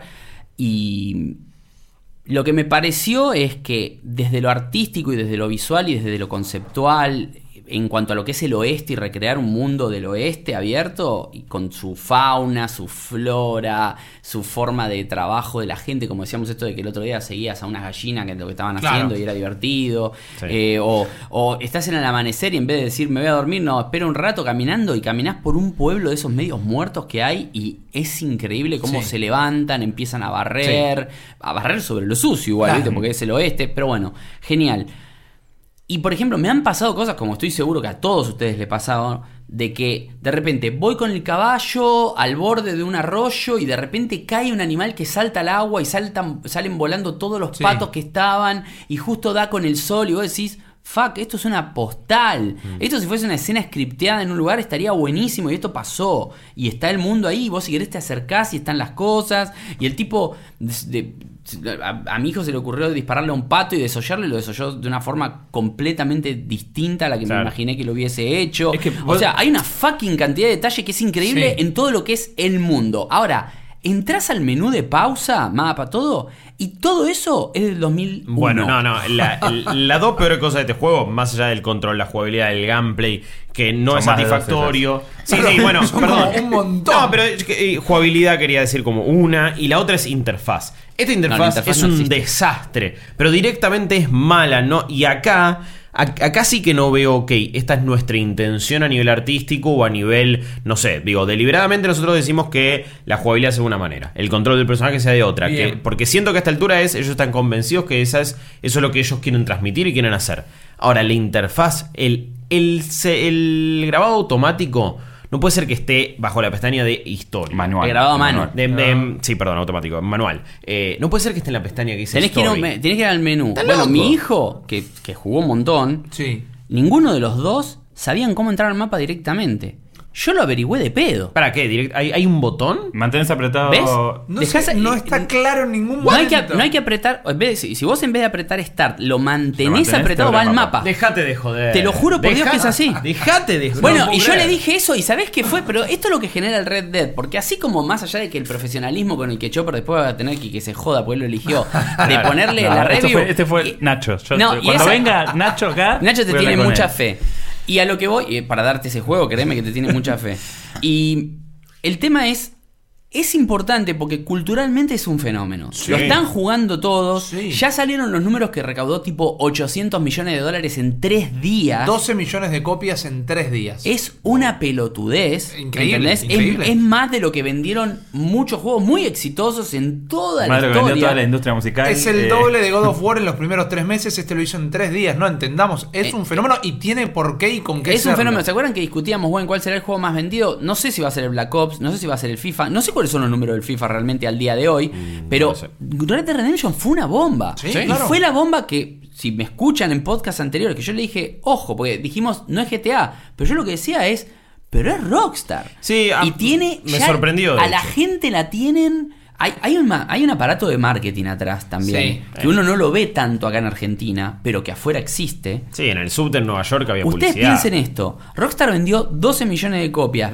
recaudó 800 millones de dólares en 3 días, recuperando lo que costó hacer el juego. Mil, con esas sí. 100 horas esclavo de hombre. En 3 días. Imagínense lo que van a recaudar de acá 5 años con el online nada más. Sí, Con las sí, microtransacciones, con las copias que van a vender. Red Dead Redemption va a ser el nuevo GTA. Va a ser el nuevo juego que la gente se va a comprar con la Play o con la Xbox. Sí, probablemente. Y aparte, eh, me, Es la me pasó. de vende consolas. Tal bueno, cual. me pasó de llevar la consola, lo de unos amigos que quizá no juegan tanto, y ponerlo y estaban todos como maravillados. Y, decía, y, y maravillados de, ah, no, mirá lo que es el campamento. Y yo estaba cortando maderita, Sí, ¿eh? y, y viste que ya bien hecho que está eso. Bueno, Ahora entras al menú para elegir el hacha y te volvés pelotudo. Eh, eh, sí, ¿Entendés? Decir porque- que ahí el hacha ya está. Sí, y por- No, no puede ser que vas al mapa, perdón, y yo, pero No. vas al mapa y para salir del menú de pausa tenés que apretar la B tres veces y ir a hacer un trámite en AFIP para volver Sí. a la pantalla del juego. Bueno, a mí me pasa eso que tipo decís, uy, el compendio se actualizó. Buenísimo. ¿Dónde tengo que apretar el está? botón. Pará. No sé cómo llegar al compendio si no es cuando me lo dice. Mal. Y además, tengo que volver tocando 10 veces el botón Ah, B y, hasta cerrar y todo. apareces en el Street Fighter porque Y, y cambiaron el de otro juego día, no, y, el otro, y el otro día apreté pausa y había una eh, pestaña que decía progresión o progreso, o no sé, lo decía progress. Y yo dije, ah, a ver qué hay acá. Y de repente era data de mi personaje. Claro. Y me decía que estaba comiendo menos de lo que debería. eh, y Claro. por eso la estamina me duraba un poco más, pero la vida Otra menos. cosa, yo de mi caballo. A, a los duranos en almíbar. Yo No desafío, yo desafío A a, que alguien que no leyó nada y solamente lo haya hecho con las herramientas que te da el juego, que te explique cómo carajo funciona el campamento. ¿Por qué si rojo es bueno o es malo? Ah, Porque ok. Vos arman el campamento, está de cero y está todo rojo. Rojo Eh, es malo. Pará, ya llegaste a la parte donde te da la opción para ir mejorando, que hay un librito de Sí. Le- Ledger. Agarré el libro y, Ah. y mejoré la, la tienda del Claro, líder. porque ahí empieza a Y quedar un dice, poquito más claro recién. Ok, pero. Pero recién ahí, ¿eh? Pero recién ahí. Seis, Pero el- siete horas de juego. código Y de también después el, código de Sí, colores sí, es raro, el- amarillo. El, normal es blanco. Y vos decís, ¿por qué no lo.? Si es rojo, El amarillo. bueno es verde, amarillo. Verde. Cualquiera, O sea, ¿por qué blanco? Blanco para mí es no Eh, sé no hay qué. nada. Bueno, y cuando no accediste al libro todavía, tenés Es más el difícil. iconito en negro con un signo de admiración. Yo le pegaba vuelta a las cosas esperando que me saltara un prompt, alguien que me hablara. ¿Qué es este signo de admiración? No está en ningún lugar eh, que me diga por qué tengo O esta sea, no, no sé, notificación me en el pasó mapa. 20 veces de, che, te dejaron una recompensa en, en la tienda. Ok, ¿dónde Claro. está? Y estuve tipo media hora dando vueltas como un boludo. Encima camina dos por hora En la peor tienda, en la sí, tienda. sí. Porque no camina, Sí. no corre. Eh, pero después en, en las tiendas hay cosas que ahí sí me vuelven a volar la cabeza a nivel detalle y es las armas no las selecciono con un menú tradicional, sino que tengo un catálogo que está armado con publicidades falsas No, y yo lo voy eso es un de revisando. diseño. Digo, hay, hay ya, ya, ya hablamos de todas las bondades que tiene y recién les contaba una historia súper orgánica de cómo, uy, eh, una, una misión secundaria con un encuentro aleatorio me derivó en una ciudad donde me persiguió la cana y de repente terminé metido preso y pagando un montón de cosas. Eh, eh, eso es lo increíble que tiene el juego. Las misiones, como decía Chope, están geniales, pero eh, están medio sobre rieles. Claro. No, Ahora, sí, no, no. sobre sí, y nos, sí. nos concentramos en lo malo porque está bien que la semana pasada. no Para mí tanto. no cambia lo que dijimos la semana No, pasada. no, mí por eso. que hay- o sea, el increíble. 10% de las cosas están tienen problemas. O sea, es un juego que está en un 90% quizás bien. Sí. Pero el 10% es destacable porque. No, no- nada rompe el juego, nada hace de que digas, no, este juego no lo juegues, Claro, ni en pedo. claro, pero está claro, buenísimo. claro, claro. Me resulta muy Pero evitable. en un juego tan grande, Claro. Rompe las bolas que no hayan arreglado ciertas cosas, como esto de, por ejemplo, no explicarte cómo poner el mapa directo, que es algo que aparte lo No tenés que hacer creer. todo el tiempo. Todo el tiempo. Y este se acaba de enterar ahora y se da cuenta creer. que perdió básicamente tres horas de juego Claro. poniendo pausa y volviendo atrás y yendo a mapa y eligiendo. Porque Cada lento, tanto volvía sí, sí. aparte. Pero el tema es ese, o sea, yo creo que eh, como, como, como juego me parece que no vamos a ver nada que se le parezca en un, tiempo A considerable nivel porque producción, no. vos decís, me pasa, el, el contraste con Assassin's Creed es violentísimo. Uf. Es que no O es triple A, ¿te diste cuenta? Ya es una categoría más. Es, eh, algunos Es lo cuádruple tipo- A, Ah, este no sabía juego. eso, porque Sí, es, sí. es tipo... Está porque, en otra porque a categoría. nivel presupuesto no... Ok, te banco, instalémoslo y digamos que es el único que está dentro del cuádruple A. Yo lo No, no, no, para mí no es el único. De este año, capaz, pero no. no. ¿A qué otro juego pondrías a la altura? Y hay muchos de Nintendo que para mí están en esa categoría en el sentido de que yo sé que. En el grado de detalle puede ser. O sea, no, pero- claro, porque en cuanto a laburo, por ejemplo, Super Mario, Digo, Mario Odyssey, Odyssey puede o ser. Zelda son juegos que entran Mario en esa Odyssey, categoría ah. que son. eh, eh, son que vos decís, fuck, acá son todos Sí, genios los que laburaron. a- si son a- pocos, sean todos genios. A mí me parece que Red Dead Redemption 2, eh, a nivel producción y tipo esta cosa que transmite con, che, loco, saco una zanahoria y está Solo la con zanahoria laburo, digamos. ahí. Solo que se hace con laburo. Horas hombre de Exacto, laburo, o sea, digamos. Porque después, eh, a nivel conceptual, eh, no siento que sea lo que habíamos dicho la semana pasada. Yo te lo dije cuando vos me hiciste la pregunta animal. Claro. Eh, te dije, mirá, no siento, o sea, en estas horas iniciales no siento que esto esté yendo a un rumbo completamente nuevo. Es increíble que cada raíz tenga su parte, que el chabón doble las raíces y las ponga en el bolso, que despelleje cada animal diferente. Ah. Eh, o sea, fui al teatro, vi gente bailando y vi una mina que eh, baila con, que hace malabarismo con fuego y Sí. hace tres espectáculos distintos. Y están todos buenísimos y tipo te quedás mirando diciendo, wow, Claro. que me hizo acordar mucho en GTA cuando fui al, a- al GTA 4, que Sí. en Manhattan fui y Estaba Ricky. Gervais en el Ricky Gervais y, Eso y. Cat Las Williams. películas eran increíbles. Claro, vos decís, chao, boludo. Pero Esas películas de cine francés. No, estaba era cinco minutos mirando planos oscuros con voces. Ahora, yo me voy a responder esa, esa pregunta que me hice. Yo sí siento que hay una evolución en el sentido de eh, nunca sentí un mundo tan vivo, nunca sentí que las personas de ese mundo tengan una vida además de la mía. Y una vida que avanza y una vida que tiene conflictos y que les pasan cosas. En la mayoría de los juegos me siento como de Truman Show y todo se va moviendo a mi alrededor. Sí. Sí. Y acá yo siento que, ok, no hablé con alguien en el campamento y su vida siguió, sus conflictos siguieron y quizás me entero, quizás no. Sí, incluso hay cosas que vos haces al principio que después cuando Tienen o sea, consecuencias. volvés Claro. y eh, pega la vuelta, como quien dice. Ok. Pero para mí, eso no me altera tanto el, eh, la experiencia final de juego. O sea, me parece algo sumamente inmersivo, pero no me parece eh, disruptivo o todas las palabras fancy que queramos ponerle. Ok, Sí. quizás es, es una evolución en la inmersión y no tanto en el No tanto en el design cómo. de Open World. yo les banco eso, pero me transformo en este momento en el Rippy que todo el mundo odia. Eh, me metes todo eso y no dejas de ser un remisero como en todos los juegos de Rockstar. Seguís siendo un remisero. Seguís siendo el pibe de los mandados, seguís siendo Ah. un cadete. Es En ir muchas para acá, misiones ir es para Lo allá. que pasa que justo, digo, justo Arthur Morgan es eso en, en en la estructura de la pandilla de. fantástico que encontraron cómo meterlo de una manera Sí, orgánica. está justificado, pero, lo seguís siendo, es verdad. Y Pero digo- y vamos a seguir diciendo, para vos, para vos oyente que nos dijiste en Twitter, que drinking ahora hoy te vas a poner bien en pedo porque vamos a decir orgánico 20 mil veces más. Eh, A ver, es, me, me es verdad. un poquitito. Yo creo que va a haber misiones épicas. Ya estuve en un par y creo Sí. que va a haber misiones que son de esas que solo Rockstar sabe hacer. Claro. Pero el 80% de las misiones empiezan o yendo a buscar a alguien o llevando a alguien y vos con ese alguien hablando en el camino. Está divino el setting que te ponen. Nadie porque, niega. Por ejemplo, en un momento llegás de una misión y es medio de noche y hay una luna llena con niebla y todo se da para que vos vayas por donde vayas y se vea todas las espectacular. personalidades de todos los personajes con los que hablas son realmente muy marcadas y, Y- distintas y da gusto. y querés hablar Hay con gente que yo ya le tengo más cariño que a otros. Sí, Claro. y solo por cómo son. Y- Exacto. Y, y me pasa lo que dijo Guillo, y yo estoy de acuerdo también con eso, de que, por ejemplo, me genera intriga a veces las decisiones que tomo aunque yo quede impune, digamos. Claro. Por ejemplo, un tipo me dijo, ayudame, estaba en el borde de un barranco, un tipo que sabía algo de mí. Vos podés decidir si pisarle la mano y que se mate o rescatarlo. Y es como interesante decir, che, loco, no hay nadie mirándome. Si lo mato, no pasa nada y no queda ningún testigo. El tipo me reconoció al fin y al cabo. Claro. Entonces decís, bueno, lo mato, dejo un coso, pero moralmente vos lo mataste y te lo hacen sentir ese peso de esa decisión. Y aparte de eso tiene una, una- una incidencia directa en el juego porque cuando yo soy el paladín de los Cowboys, o sea, estoy todo Sí, en sí. la barrita blanca total y tipo voy, me hacen precio, me dan cosas cuando me ven pasar, o sea, está bueno. Disparame digamos. si querés en la pierna, pero nada. Claro, más. no, no, ¿viste? Y O hace un chivo, soy Arthur Morgan y esta es mi tienda favorita en Valentine. me pongo, ve un tengo el- los El- este es un PNT, todo. Eh, sí, o sea, qué sé yo. eh, a mí me. En, en- en cierta manera me decepciona un poco. eh, porque yo tenía muchas expectativas. Y creo que si lo tomamos por el, por el punto de que sí, eh, este mundo se siente vivo como ningún otro.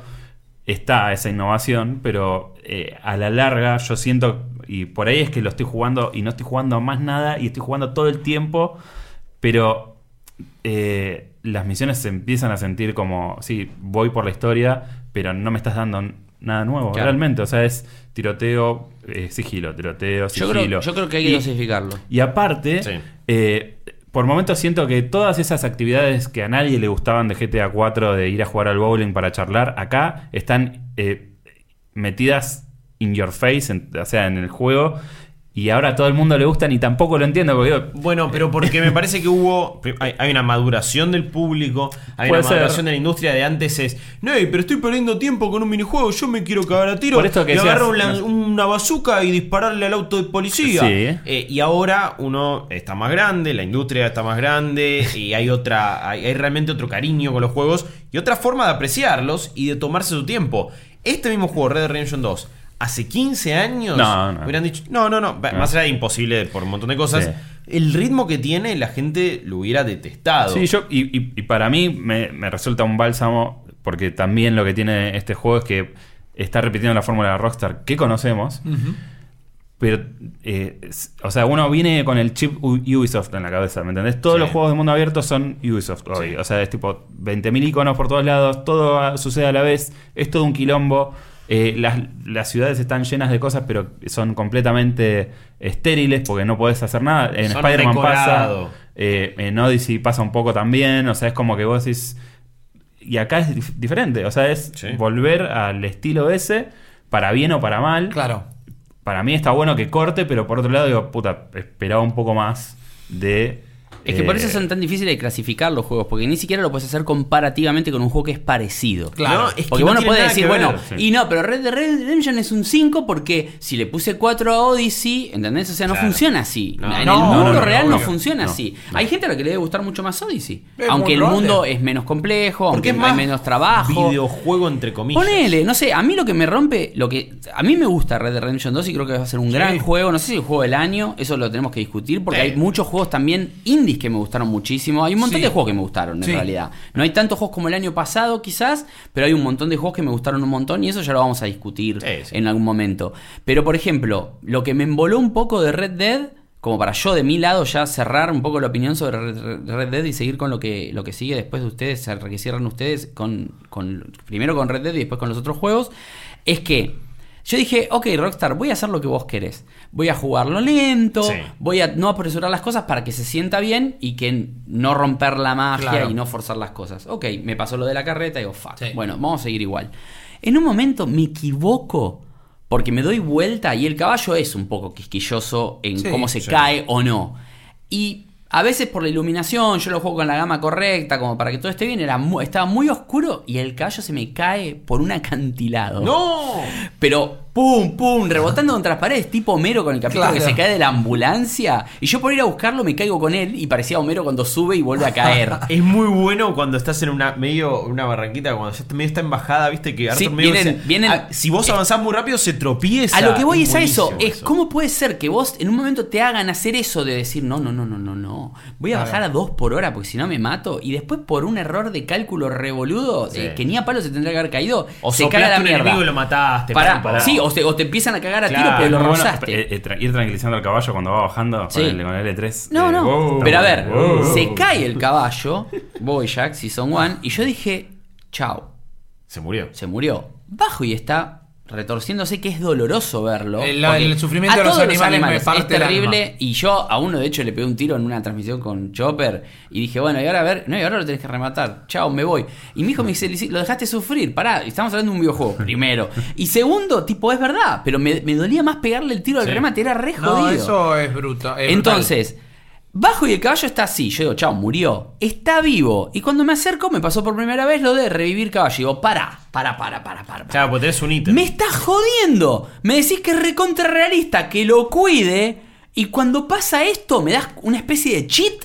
Bueno, pero, el caballo se fracturó en 10.000 partes, ya fue. Sí. Para mí, si me pedís realismo y me decís que el juego es realista y que permadeath del caballo, es, no, flaco, si el caballo resiste 10 de daño y le hiciste 55, no tiene que haber un objeto Sí. que lo No, salve. más, la Es- opción ahí hubiera sido sacarlo del sufrimiento. Exacto. O sea, que lo tengas Es- que rematar, no Ponele. Es un y poco llevarte como la montura, porque, porque posta ahí me cortó todo. Después dije, no, ¿sabes qué? Voy caminando y me caigo cuando sea, porque total lo voy a revivir. Entonces, eso sí es un poco cortamambo Sí. con toda la otra parte que te venden. pero escúchame, es lo que te decía la otra vez de. O sea, con mucho esfuerzo logré tener una barba increíble en el juego. Yo Ahora, eso.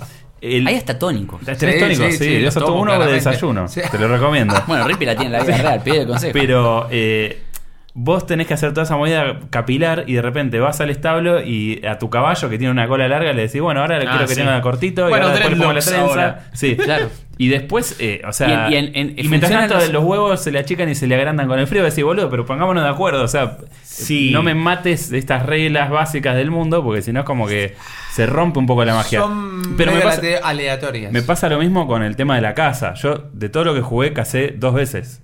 Porque en un momento es como que, toma, Ah, no. te tiro plata No. y, eh, sí, o, o sea, descubrí que para lo único que quiero cazar es para que el chabón me fabrique cosas. Claro. Ok, sí. Pero después es, rellenás con la plata las, las, las provisiones del campamento, yo tengo todo al máximo. No, pero tenés, ten- ten- tenés un montón de desafíos y Sí, de- mínimos, pero Igual, no- es una, bueno. pero no es una mecánica de que sea parte, o sea, lo puedes hacer si querés, puedes ir a pescar, me encanta ir a pescar, pero digamos no no, no forma parte integral del gameplay, ¿me entendés? Claro. Eso vos lo podés obviar y eso me hace ruido, porque la otra vez hablábamos también de, de Zelda, che, me, me- me rompe la bola que en Zelda se me rompan las armas.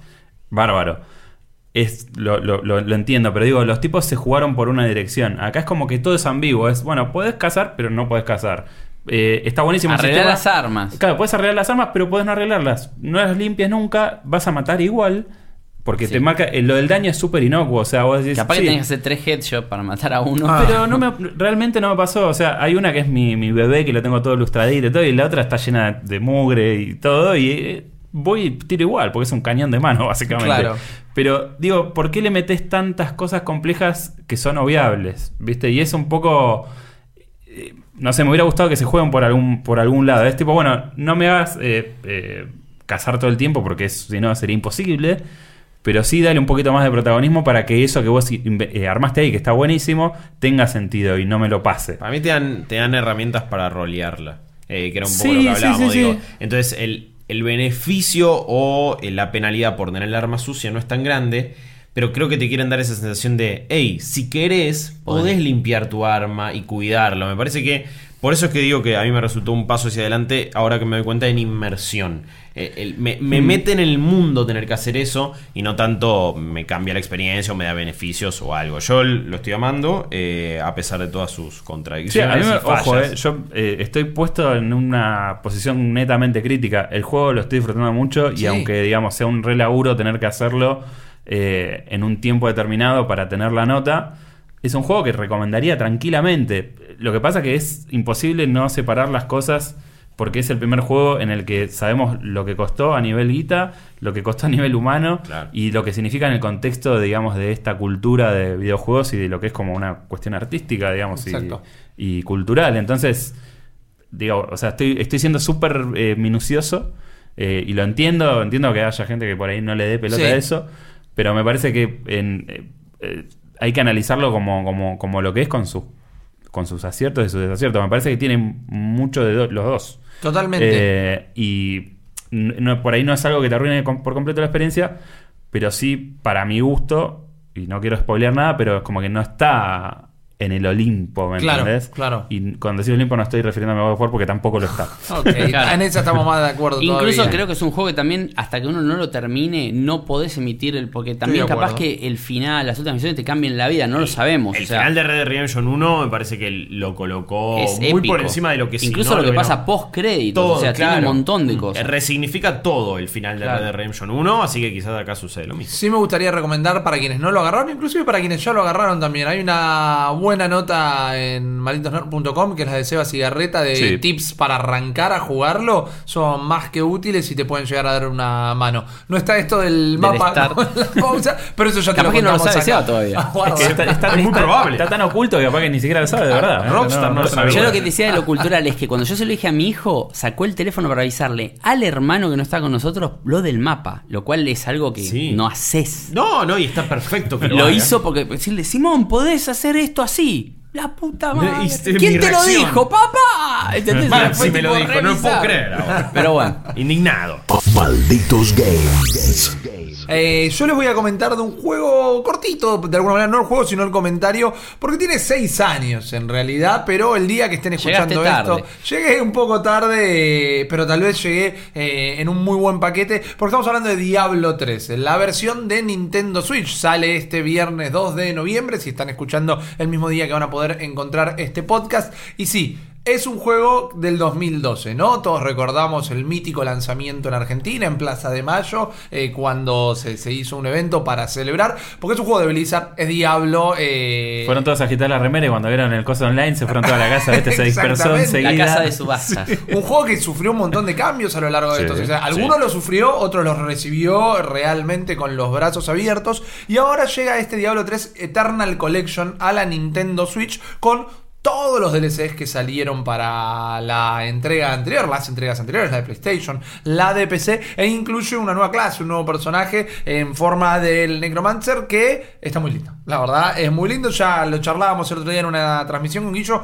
No lo elegí porque siempre soy el Necromancer en todo lo que juego, pero la verdad que es un lindo agregado, queda bien el personaje. Y además viene con un montón de.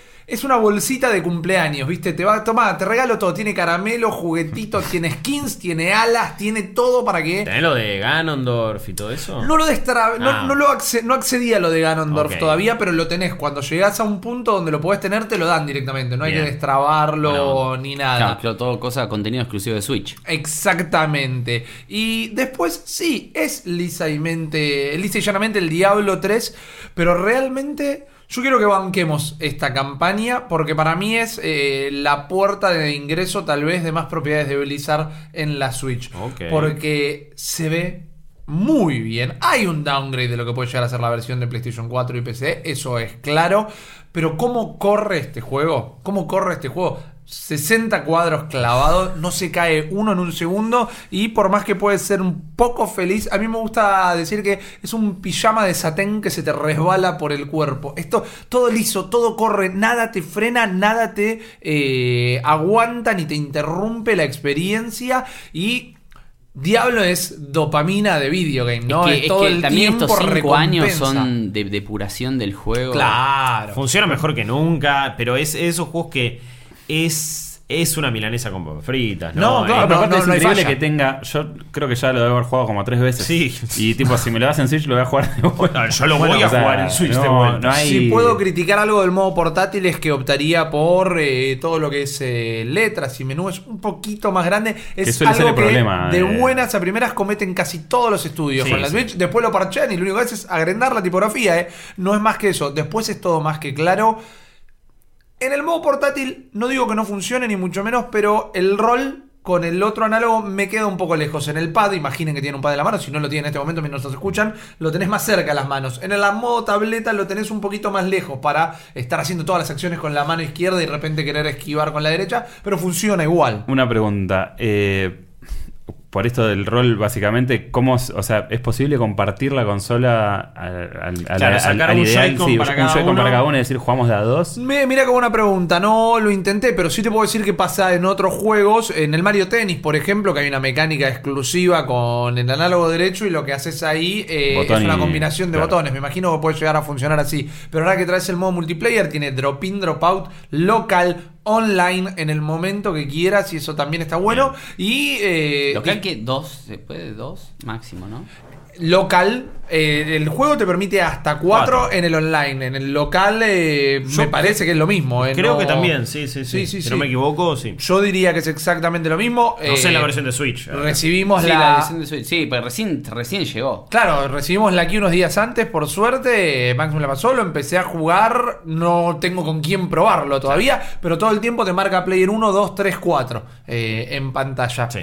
Y después lo que tiene es un modo eh, que, que es como de temporada. Vos tenés el juego normal, el juego con una dificultad súper elevada. y Después tenés un modo de temporada que es el juego normal, pero si vas cumpliendo y avanzando objetivos dentro de lo que el juego determina como temporadas, vas obteniendo ítems distintos. Sí, que es medio ítems de Fortnite, pero que Diablo empecé lo hace un montón, hace un montón de Exactamente. tiempo. ¿eh? Es el Empe- modo empezaban como por la temporada 9, 10 ya. Claro, no sé. exactamente. ¿Tiene este sistema de los rifts? No sabés si ya lo tiene. Esto que me- me- era, es un momento donde vos adquirís como una especie de llave y te metés en uno de estos rifts y de repente es medio un endurance que tenés que aguantar Claro. y tenés que estar. es Bueno, una- son como instancias. claro, sí, sí. Y va- vas a otras locaciones y tenés mejores ítems y un montón de cosas. Supongo que estará. porque- Destrabé un solo lugar donde. Es que recién lo empezó. Claro, Claro, sí. claro, no, pero destrabé un lugar que me planteaba en esa situación. Ah, si vos venís acá, te vas a tener que bancar eh, toda una, una oleada. Bien, sí.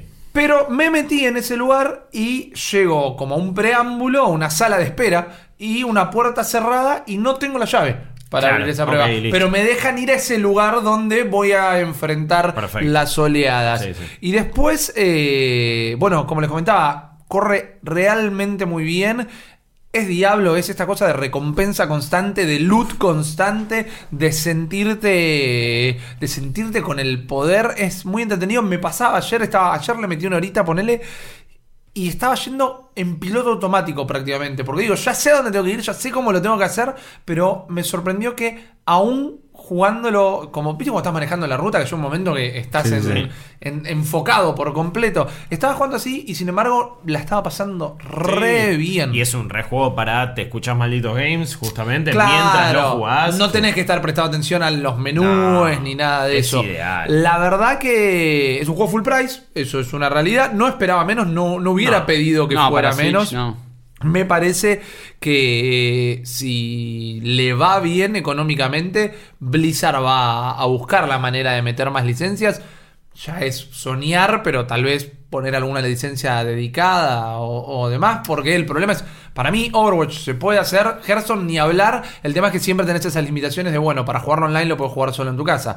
Pero Fortnite también, y esta misma semana ya dijeron que... La eh, mitad de la Switch lo tiene. Claro. Pero sin ir más lejos, eh, eh, no sé si probaron Paladins, que es un juego que detesto, pero se ve increíble en Mal. Switch, incluso portátil, se ve muy bien. Bueno, no, que es muy puntillosa con el tema de Claro, los frames por segundo. exactamente. Si no lo va a sacar si no está perfecto. Estoy completamente de acuerdo, pero digo, bueno, el incentivo tal vez es la banca de la gente. Acá Blizzard no me vino a decir convencer a la gente que compre Diablo.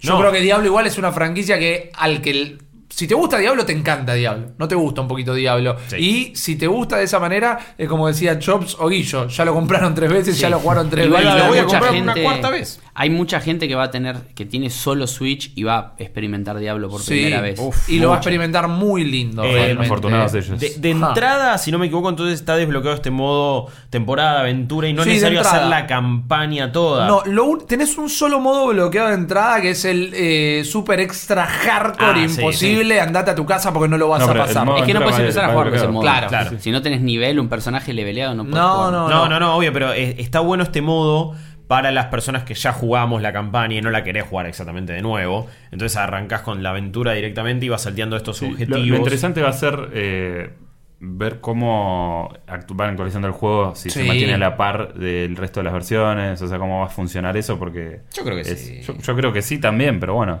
qué sé yo, hay que ver cómo es la certificación con Nintendo y toda la bola. La verdad que, bueno, yo también ya lo había jugado Diablo, me gusta mucho, la estoy pasando muy bien, pero si hay una, una duda que puedo despejar es que a la gente que le gusta Diablo y puede hacerle gasto, este es un mes de mil lanzamientos también, noviembre, Este año. mismo dentro del año ni hablar, y dentro de Switch tenemos en 15 días Pokémon y en un mes Smash, entonces quizás si tenés que elegir qué jugar es más difícil, pero si te quedaban dudas, no, es, es- una pinturita, es una pinturita Diablo 3 en Switch. Lo único bueno es que son tres juegos tan distintos los que nombró. Claro, sí. Que te pueden gustar los tres, como es tu caso. Claro. Pero si tenés que elegir uno y va por tu. y tenés eh, los gustos definidos, No hay Diablo duda. 3 no tiene nada que ver con Pokémon, ni Smash Bros. y ni entre ellos. Sí, Eso y- Pero yo- los quiero a los tres. Eh, otra cosa es que más allá de bancar a Blizzard para que haya más juegos de Blizzard, ya vimos cómo se metió Electronic Arts, ya vimos cómo se van metiendo Blizzard. Estos son los juegos que cuando funcionan eh, empujan también a los otros estudios Sí, a, sí. a llevar las franquicias ahí y también lo veo como algo positivo. Pero hablando solo de Diablo, una manteca. Bien. Yo les voy a comentar por último, y ya como para ir cerrando el podcast del día de hoy, el otro juego que, que jugué, aparte de, de Deltarune, que es The Hex. The Hex, como mencioné cuando hablábamos de Deltarune, es el nuevo juego del creador de Pony Island. Que Ajá. Pony Island era un juego que era muy interesante porque salió en enero de 2017, Sí. tipo 2 de enero. No había nada, ya terminó el año, estamos con los juegos del año. Y ya, viste, cuando decís, bueno, ¿y qué empieza a salir en el año? Y justo pego ese juego en Steam y dije, ok, lo voy a comprar, a ver qué onda. Me gustaba el concepto, era como un pony muy loco, caminante, que iba de, de izquierda a derecha y tiraba como unos láseres y qué sé yo. El tema es que resultó ser un juego recontra meta, como puede ser un Stanley Parable Sí. o de, de Beginner Guy, justamente como que es el otro juego del, de- del- del Stanley Parable, que era un juego que tenía, que incluía conceptos de programación, virus, eh, un montón de cosas que tienen que ver con la tecnología y los juegos, que básicamente era la única forma de disfrutarlo, conocer un poco el mundo. Y de Hex pasa exactamente lo mismo. Puede engañar al principio porque el concepto del juego es, hay seis personajes de videojuegos en una taberna y le avisan por teléfono al dueño de la taberna, Sí. que es una persona que está en silla de ruedas, que uno de ellos va a cometer un crimen esa noche. No. Y vos te enterás todo esto porque eh, vas incluso cambiando de personajes mystery. y demás. Entonces es, es mucho más que eso. Así es Uh. como empieza. Entonces es. Hay una especie de personaje que es un whistle, digamos, pero humanoide, Mm. digamos. Eh, hay un. Un personaje muy raro que tiene un signo de pregunta y las manos bien definidas, pero no le ves el rostro ni le ves nada. Hay un personaje que claramente viene de un juego de rol de época, tipo Ajá. de fantasía. Claro. Otro que viene de un. Es más tipo un Space Marine o una, una cosa que tenga que ver más tipo con un Doom o una cosa Claro, así. marcan como géneros de videojuegos. Sí, no son Claro. personajes ya conocidos. Y no, son Ah, todos inventados para el juego Bien. y básicamente son casi estereotipos de personajes de videojuegos. Hay uno que es una especie de luchador, que es un, un personaje afroamericano que tiene una vincha en la cabeza y está con el torso así desnudo y está como siempre medio como bailando y qué sé yo. O sea, bailando quiero decir al ritmo de, de- de Claro. pelear, ¿no? Cuando como están El típico entrenando. bailecito de- Sí, el típico bailecito de entrenamiento. Y nosotros cuando, cuando, cuando, cuando comenzamos el juego, interpretamos a uno de esos personajes, porque el que atiende el teléfono te dicen, che vos, y le habla al Whistle Kid, Sí. que es como lo conocemos, que es una especie, claramente está parodiando a Sonic. y, eh, y cuando te habla decís qué, y ahí ya lo empezás a controlar vos a ese personaje. Claro. Y el tipo te empieza como el, el dueño de ese lugar, que es como uno. Es, es una taberna, pero que a su vez tiene un hotel arriba, como tiene habitaciones para algunas de los. De esos huéspedes, algunos se quedan, algunos están de paso, y empieza a desarrollarse una, una, una historia, una narración muy importante. El juego es muy importante desde lo narrativo, pero también mezclando y, pa- la- y parodiando también los juegos que representa cada uno de estos personajes. Entonces, es un juego del que no puedo hablar mucho porque pasa lo mismo que con el Obradín o incluso con el claro. Pony Island o con el Undertale. Podés contar un poco de qué se trata y cuál es el concepto, pero si lo explico el juego, explico el chiste también. Claro. Y si explico el chiste, lo arruino.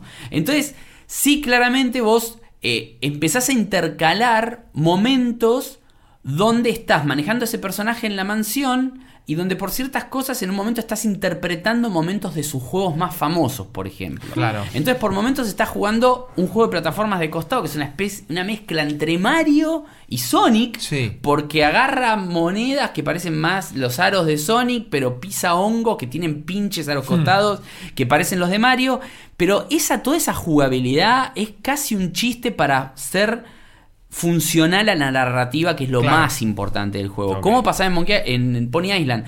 Pony Island es un juego que era re difícil por Sí. momentos, desde lo difícil en lo arcade, pero también era difícil de entender qué había que hacer, porque cuando venía la parte de programación, que no había que programar, pero te decía, bueno, esto no está funcionando, ponele, que salte el personaje. Y como vos tenías que unir ciertas funciones para que eso pase, Sí. era un quilombo. Y Acá- visualmente confundía también un Claro, poco. y porque la idea, juego, eh, la claro. idea era, era que sea muy, muy, muy meta. Este está más pulido, es más para un público más amplio, por lo menos la primera parte, a lo último se complejiza un poco, pero está muy buena esta idea de parodiar un poco a los estereotipos, pero siempre contando una historia de fondo mucho más importante. Tiene también un extraordinario trabajo de música. Sí. Eh, hay no quiero ni siquiera decir qué son los personajes, porque básicamente te- les podría decir de qué se trata cada estereotipo, pero la sorpresa es llevártela ahí. Claro. Porque el tipo de fighting game también en un momento tiene un lado, hay una corporación que hace juegos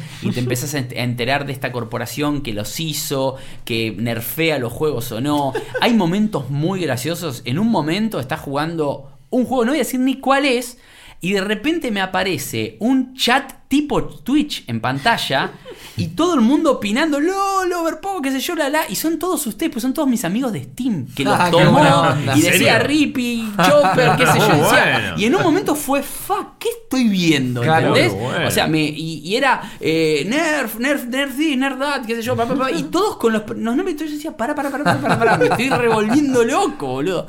Y hace eso todo el tiempo. Lo hace con no solo, esto que les doy es el mejor ejemplo, uno que pueden entender todos. Pero si ese chiste les causa gracia, esa mecánica les causa gracia, el juego es todo así.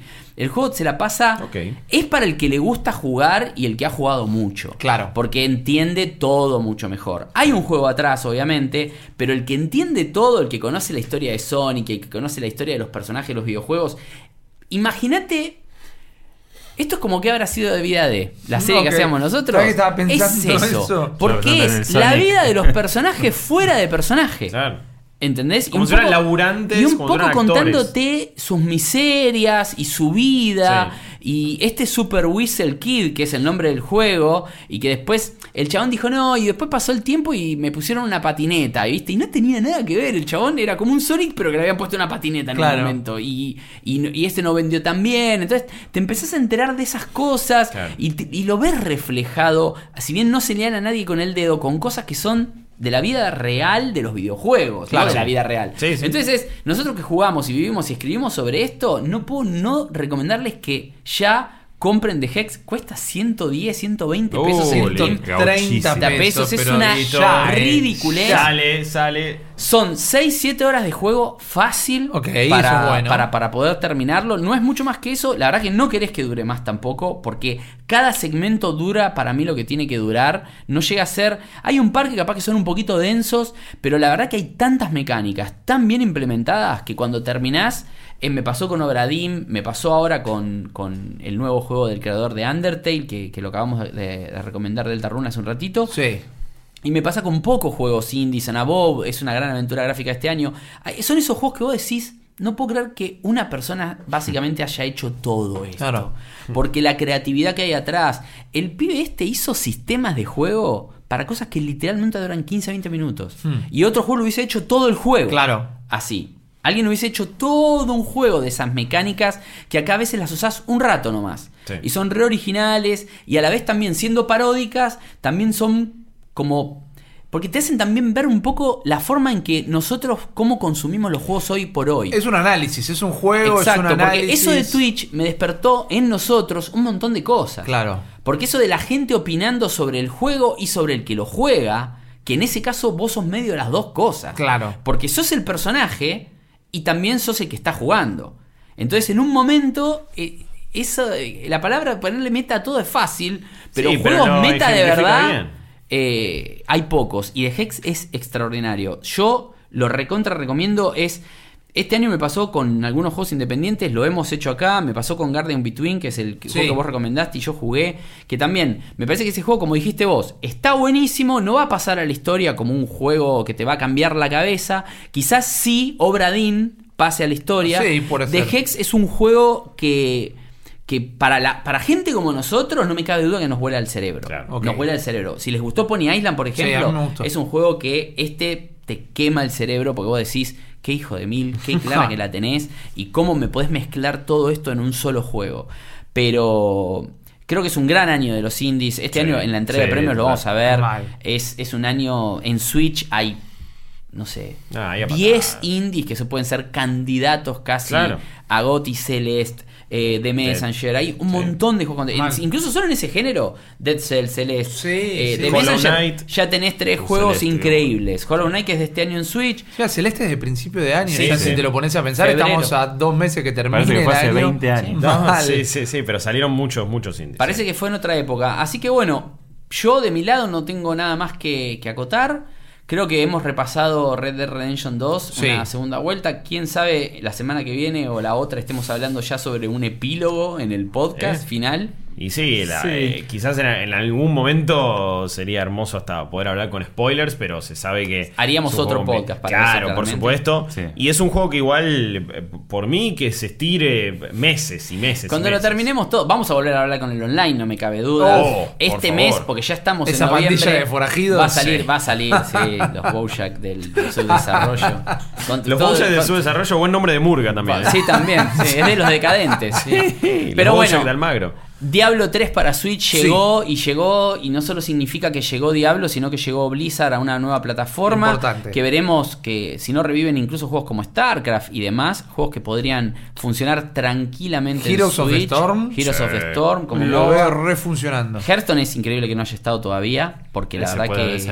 estando. Fortnite, o sea, que aceptan las microtransacciones y todo eso, claro, no claro. lo entiendo. Para mí van a medir. Está en iPad.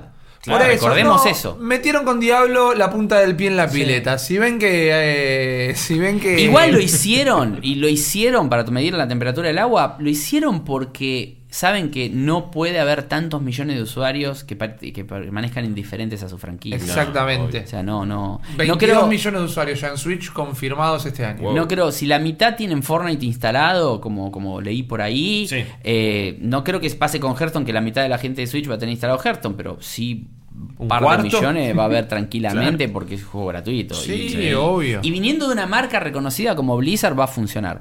Así que bueno, Red Dead Redemption 2 entonces también hablamos hoy, de Hex, eh, Diablo 3 que tiene un nombre especial, Ultimate Switch, Eternal Saraya- Collection. Eternal Eternal Collection, muy bien, muy copado. Suena Sí. a bundle de grandes éxitos, pero, pero no, bueno, es el Diablo Mega 3 Gold completo.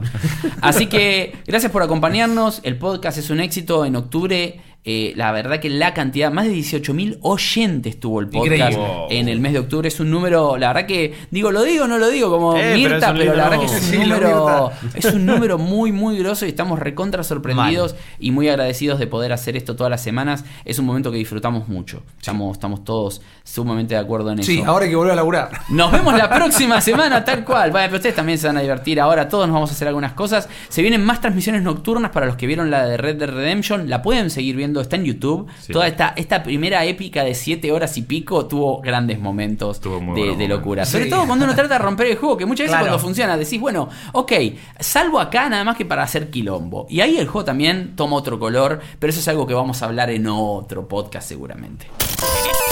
Esto fue Malditos Games, el podcast fichinero de Malditos Nerds.